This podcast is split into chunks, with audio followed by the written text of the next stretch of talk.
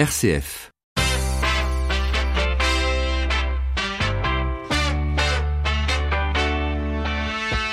12h30, 13h, ça fait du bien. Melchior Gormand. Bonjour à tous et c'est parti pour une nouvelle semaine d'infos toutes fraîches et on en a besoin pendant cette canicule. Au menu aujourd'hui, l'adolescence n'est pas une période très simple et s'épanouir en classe ou dans le cadre d'activités extrascolaires n'est pas quelque chose d'automatique. Alors comment développer les capacités d'agir des enfants tout en les impliquant dans la construction de la société? Exemple avec une association que nous présentera notre invité en direct dans quelques minutes. Et puis dans le domaine de la santé, aider des enfants asthmatiques en cure à mieux prendre leur traitement, c'est l'expérience qui va être menée à la Bourboule cet été. Les précisions dans une bonne idée vers midi 50. Excellent début de semaine à tous. Nous sommes le lundi 24 juin. Jusqu'à 13h, ça fait du bien sur RCF. Et pour commencer, on va prendre un bain très froid d'innovation avec vous, Patrick Longchamp. Bonjour. Bonjour Melchior. Alors on la redoute, elle est là, la canicule. on va parler justement de la réflexion que pose Orange pour contrecarrer les dépenses énergétiques dans le domaine de ses data centers. Absolument Melchior. Aujourd'hui, avec l'utilisation croissante des réseaux Internet, on fait face à deux problématiques majeures. La problématique énergétique et la consommation d'énergie, donc de la consommation d'énergie, pardon, et le dégagement de chaleur des data centers. Une problématique que le génie humain résorbe peu à peu d'ailleurs. À, quoi est due, Patrick, cette chaleur qui émane des data centers? C'est une excellente question, Melchior. C'est dû essentiellement au courant électrique et aux matériaux dans lesquels le courant passe et qui dégage de la chaleur. C'est ce que l'on nomme l'effet Joule. Je sais pas si vous avez remarqué, par exemple, que vos postes de télévision chauffaient et dégageaient de la chaleur. Eh bien, c'est exactement, c'est ça qu'on appelle l'effet Joule et ça produit donc des conséquences sur les températures des bâtiments où sont implantés les data centers. Alors nous avions d'ailleurs vu il y a quelques quelques mois dans une chronique précédente euh, l'innovation de Carnot hein, qui propose de mettre justement ces serveurs, ces data centers chez les particuliers pour permettre de chauffer euh, l'habitat social et faire de ces serveurs informatiques des radiateurs caritatifs. Donc ça c'est pour une première problématique, mais il y en a une autre, Patrick. Et, oui, Melchior, c'est, c'est, à ça s'ajoute le besoin de recourir à des sources de refroidissement toujours plus puissantes, augmentant justement l'impact énergétique et la facture d'électricité qui peuvent représenter parfois jusqu'à 50% de la consommation des sites de data center. Alors Orange euh, d'ailleurs est fortement d'ailleurs impacté euh, par cette problématique de consommation d'énergie parce qu'elle paye son énergie pour évacuer la chaleur qu'elle ne recycle pas.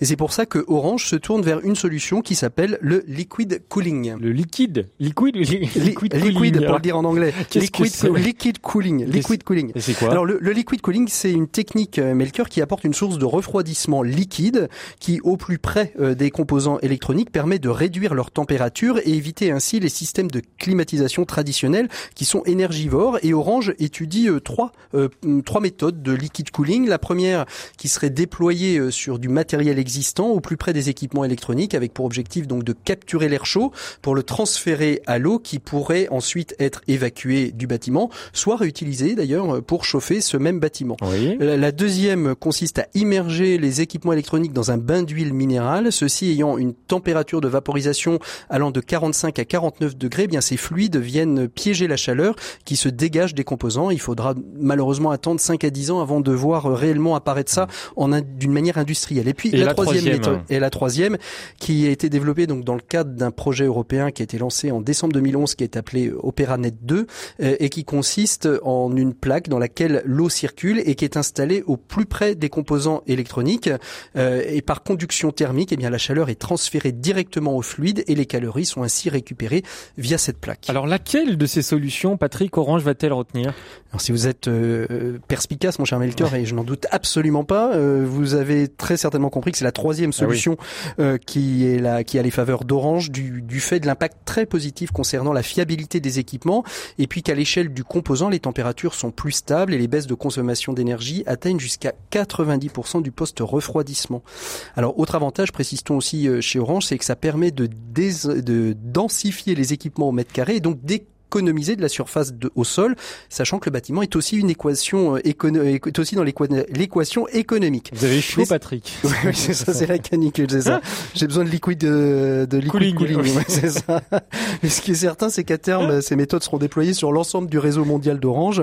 Euh, voilà. Et puis donc chez Orange, on a la cooling attitude. Euh, En attendant, profitons du dérèglement climatique et bonne canicule à vous, mon cher Melchior. Et on vous retrouve ce soir à 17h quand même pour l'écho des solutions. Exactement. C'est un presse club où on va parler d'aviation à la suite du salon du Bourget avec nos, nos, nos confrères journalistes de Solutions. On va parler aussi d'RSE et puis on va parler de finances responsables et solidaires. Voilà. Mmh. Merci beaucoup Patrick Longchamp. À ce soir 17h. Vous écoutez RCF.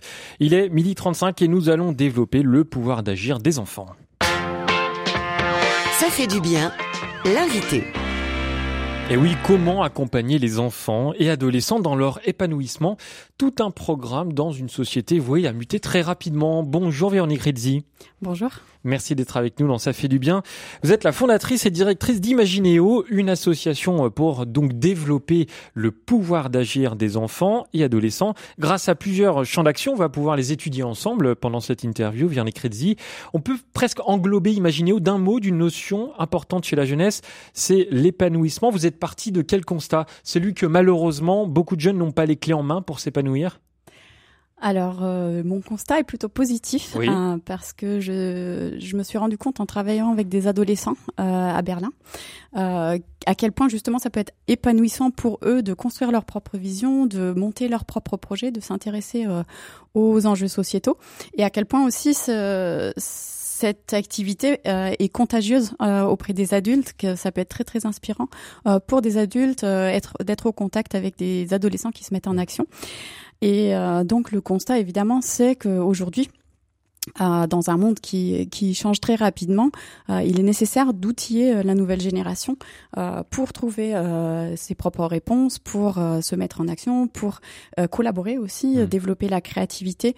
Donc c'est toutes ces choses-là qu'on souhaite apporter en stimulant l'envie d'agir des mmh. jeunes et en les accompagnant pour la réaliser. Et pour développer ce pouvoir d'agir des jeunes, Imaginons à miser sur deux axes principaux, être faire, car finalement, pour les faire devenir acteurs de leur épanouissement? C'est ça, en fait, euh, à travers. Euh, nous, on croit vraiment que le, le développement des capacités qualité se fait euh, à travers l'action.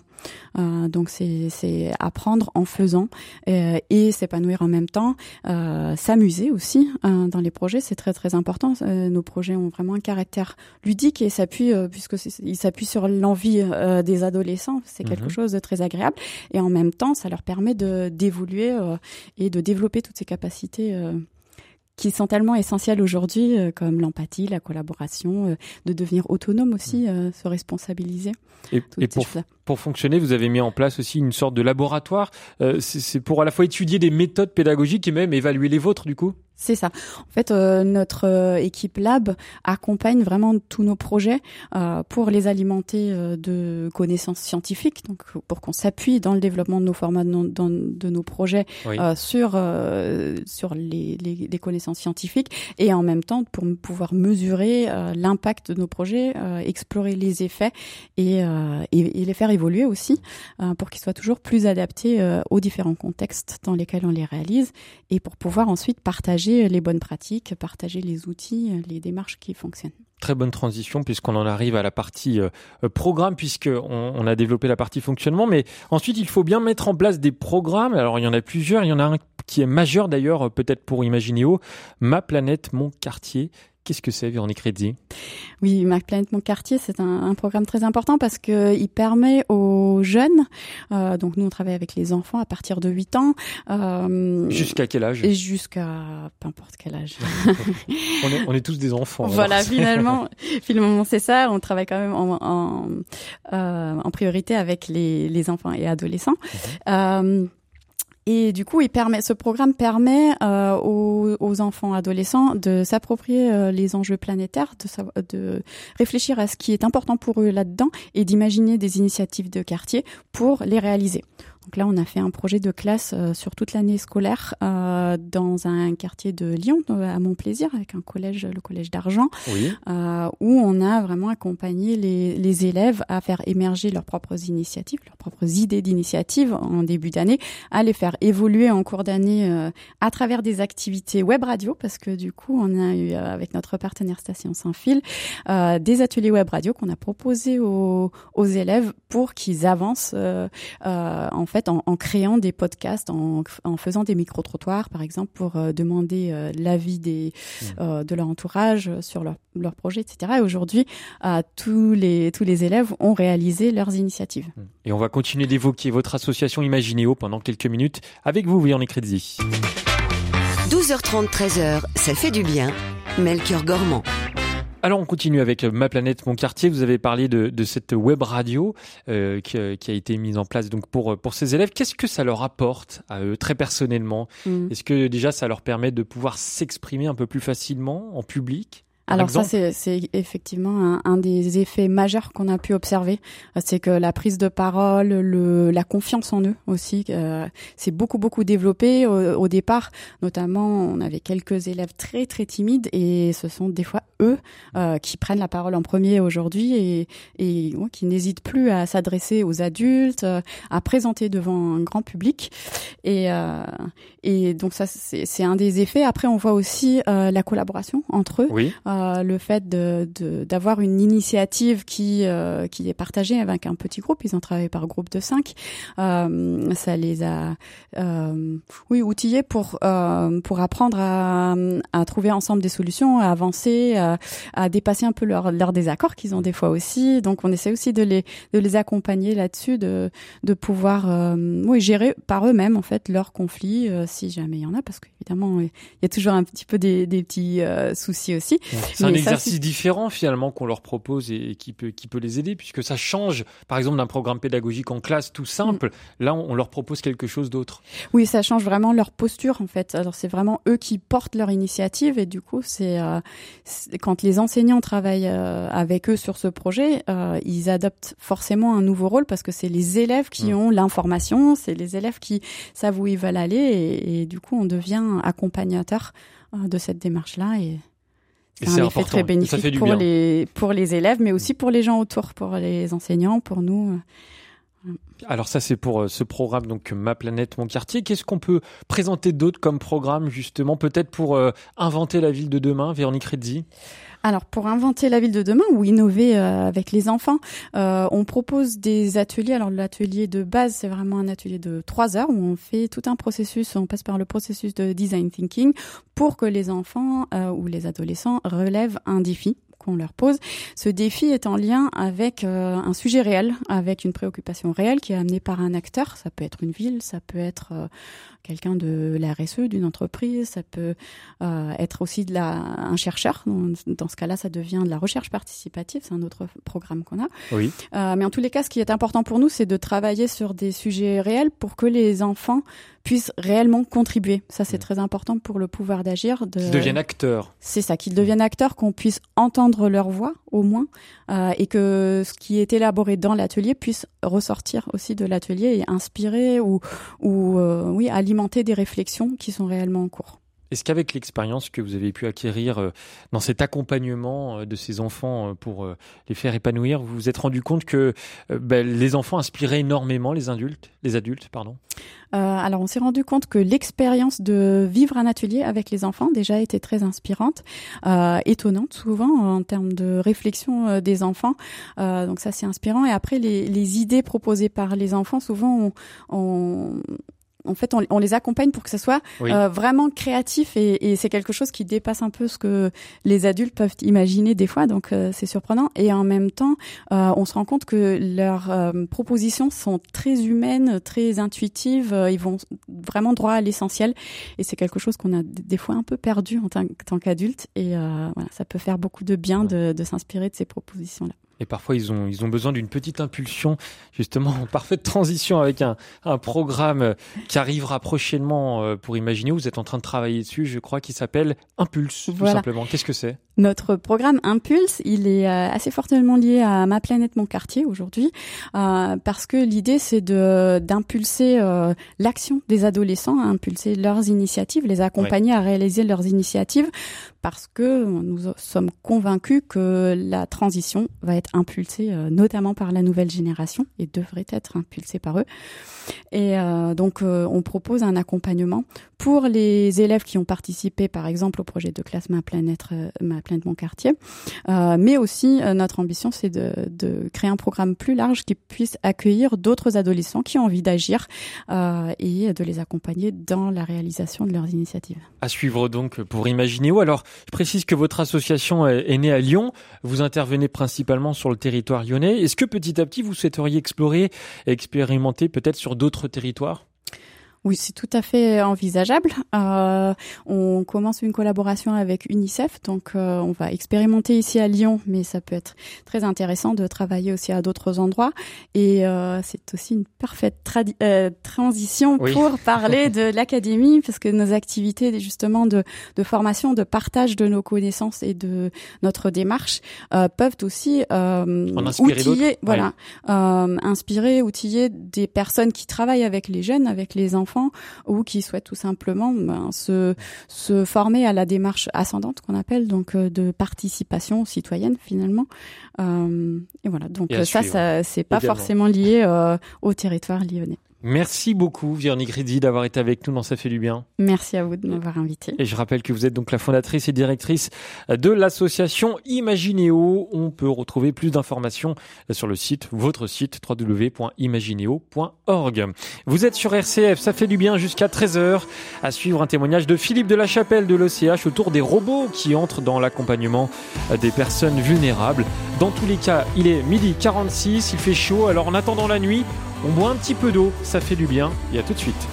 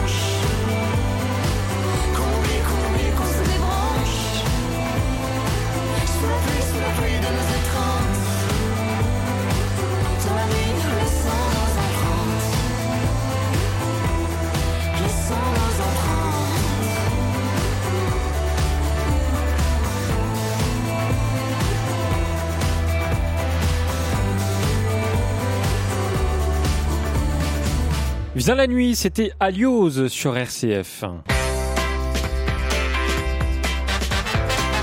Ça fait du bien. Jusqu'à 13h sur RCF, Melchior Gormand. Midi 49, ça fait du bien d'en parler avec Philippe de la Chapelle, le directeur de l'OCH, l'Office chrétien des personnes handicapées, et qui voulait nous parler de robotique ou en tout cas des robots qui entrent de plus en plus dans le soin et l'accompagnement des personnes vulnérables. Ma fille voulait inviter Pepper à son anniversaire. C'est sous ce titre que Marie-Laure donne son témoignage dans lacroix.com. Sa fille, Suzanne, est une jeune femme handicapée mentale de 29 ans et Pepper est un robot rencontré dans un salon consacré aux nouvelles technologies.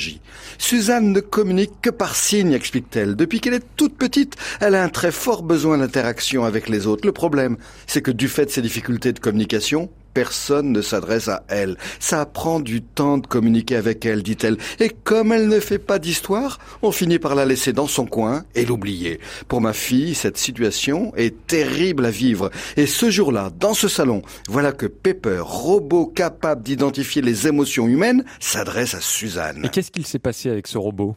Suzanne a vraiment eu l'impression que ce robot s'intéressait à elle, explique la maman. Alors, elle s'est mise à lui parler avec des gestes, et à la fin, elle lui a dit qu'elle l'invitait à son anniversaire. Une fausse belle histoire qui a fait douloureusement pleurer Marie-Laure, voir ainsi sa fille murée dans sa souffrance, se libérer parce que, dit-elle, elle a eu le sentiment qu'aux yeux de ce robot, elle était une personne qui valait la peine qu'on prenne le temps de lui parler, tout ce que les humains ne prennent plus le temps de faire. Et Marie-Laure de conclure, faut-il accepter l'idée que demain, ce seront des robots qui iront parler avec ceux qui n'arrivent plus à le faire? On devine que la tentation sera d'autant plus grande que ces robots seront moins coûteux que le personnel humain. Comme dit Dominique Quignot, toujours dans la croix.com, s'il y a une intelligence artificielle, il ne peut y avoir de relations artificielles, d'amitié ou d'amour artificiel, de compassion artificielle. Philippe, l'utilisation des robots semble vraiment inéluctable. Quel repère avoir et quelles précautions c'est inéluctable et les robots pénètrent de plus en plus dans les établissements pour personnes âgées ou handicapées.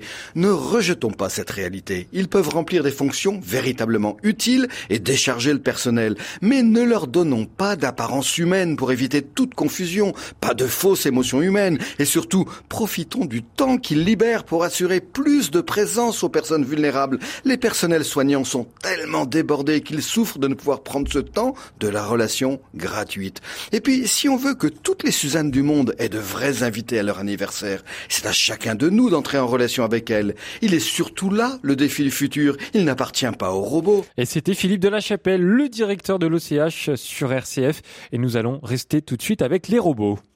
RCF, la bonne idée. 4 millions, c'est le nombre de personnes qui souffrent d'asthme en France et 10% des enfants seraient touchés par cette affection respiratoire. Alors si des traitements existent pour mieux vivre avec, ils ne sont pas toujours suivis, y compris en vacances. D'où cette expérience originale qui va être menée en août prochain au terme de la Bourboule en Auvergne. 20 jeunes curistes vont être accompagnés par un petit robot. Son rôle, les inciter de manière ludique à bien respecter les prescriptions. Les explications de Geoffrey Chalafi, directeur de l'établissement, au micro de Thomas Loret de RCF Puy de Dôme. Voilà, alors l'idée c'est permettre aux familles, euh, durant les trois semaines, de bénéficier de ce petit compagnon qui va euh, lui intégrer euh, donc l'ordonnance du, du, patient. Et en fonction de cette ordonnance, il saura exactement ce que l'enfant devra prendre comme traitement et aux heures où il devra le prendre. Et donc, euh, du coup, tout au long de son séjour, eh bien, euh, le compagnon va être en immersion dans la famille et euh, va mettre l'enfant dans de bonnes dispositions pour continuer à prendre son traitement malgré les vacances, malgré les jeux en extérieur, et tout en faisant son soin, son soin de cure. Et donc, les grands termes se sont associés avec une start-up lyonnaise qui s'appelle Ludocare pour conduire cette expérimentation au niveau des termes. Il va prendre quelle forme ce robot? Alors, pour avoir une image très précise en tête, il a une petite bouille toute ronde, hein, c'est comme euh, une forme de ballon avec euh, un écran. Et il va communiquer et rentrer en interaction avec l'enfant euh, tout au long de, de, son séjour. Le robot va vraiment être un petit compagnon de famille, on parle d'adoption hein, du robot Joe, il s'appelle Joe, et il va accompagner pendant trois semaines les familles. Puis après, ben, bien évidemment, comme on est en phase expérimentale, on aura un questionnaire, on a un carnet de correspondance qui permettra d'avoir une relation quasi quotidienne avec les familles sur les points positifs, sur les points négatifs, sur ce qui pourrait être amélioré, sur l'efficacité ou non de ce nouvel outil. Donc du coup, euh, voilà une petite innovation euh, portée par les termes dont on aura euh, des résultats à l'automne. Dans l'idée ensuite peut-être de démocratiser la pratique? En tout cas, il y a un créneau à prendre sur le changement d'image de la cure qui dans les inconscients est pas forcément positive, alors qu'en fait on dispose de tout ici pour que justement elle se transforme en image positive. C'est vrai que c'est pas très glamour pour un, jeune enfant de dire qu'est-ce que t'as fait pendant tes vacances, et eh ben je suis parti trois semaines à la bourboule pour me soigner. Et là l'idée c'est vraiment de changer de paradigme pour l'enfant et dans un environnement qui correspond à son monde contemporain. Voilà des propos recueillis par Thomas Loret de RCF Puy de Dôme. Ça fait du bien, Melchior Gormand. Et pour terminer, vous savez que la crise des urgences sévit depuis près de trois mois en France. Alors pour terminer, on va retrouver Jean Pruvot, l'expert des mots et des dictionnaires sur RCF, qui nous explique l'origine du mot urgence. Ah oui, alors voilà un mot qui se met, un mot féminin bien sûr, qui est tantôt au singulier, tantôt au pluriel, avec alors un sens différent. Il y a une urgence, vite, réparer l'ordinateur. Bon. Et puis Dominique s'est blessé gravement, vite, aux urgences. Eh bien ce matin, il y a urgence à radiographier ce mot, hein, sans passer par les urgences. On va faire attention, Jean. Entre urgence au singulier, urgence au pluriel, le tout vient de l'adjectif urgent, on imagine. Bah, en effet, urgent vient du latin urgens, et plus précisément du verbe urgere, pousser, presser, et il est bien sûr à l'origine du mot urgence. En vérité, si l'adjectif urgent est attesté pour la première fois en langue française en 1340, ben c'est alors un terme d'origine médicale, seulement utilisé dans ce domaine. Aussi n'est-il attesté dans le dictionnaire de l'Académie française, qui excluait les termes techniques, hein, que dans la cinquième édition en 1798. Ce ne sera par ailleurs que dans la seconde moitié du 18e que le mot urgence a pu commencer à s'utiliser au sens figuré. Alors chez Diderot, on lit dans une lettre adressée à Sophie Volant qu'il y a urgence du besoin. On est en 1762, un peu plus tard. En 1789, dans Le Point du Jour, on lit qu'il y a un cas d'urgence. En vérité, ce n'est qu'au 19e que le mot va prendre son envol avec des formules comme l'urgence d'un problème, l'urgence d'un cas. Puis au 20e se répand la locution être dans l'urgence, plus ou moins synonyme au départ d'être dans la nécessité. Et puis, voici venir des images plaisantes, par exemple un musicologue évoquant l'urgence créatrice du compositeur autrichien Schubert, talonné par la nécessité de se hâter pour écrire un lead, par exemple. Alors c'est au XXe siècle, vers 1960, que le mot urgence a pris le sens d'un malade à opérer de toute urgence dans le service des urgences au sein de l'hôpital. Puis naissait au XXe ce qui est appelé l'état d'urgence, un état d'exception, permettant aux autorités administratives de prendre des mesures de restriction des libertés quant à la circulation, aux armes à feu, etc. Il se dissocie bien sûr de l'état de siège, n'impliquant pas les forces armées. L'état d'urgence a été créé en 1955 pour faire face aux événements liés à la guerre d'Algérie. Et pour revenir à la médecine, un mot est apparu en 1986, l'urgentiste, médecin spécialisé donc dans les interventions d'urgence, avec une jolie définition d'ailleurs des verbes crucis. Urgentiste, médecine de la presse. Bah oui, c'est bien que ces médecins soient pressés de nous guérir. Et eh ben voilà, c'était Jean Pruvot, l'expert des mots sur RCF. Il est midi 57 et on envoie le générique.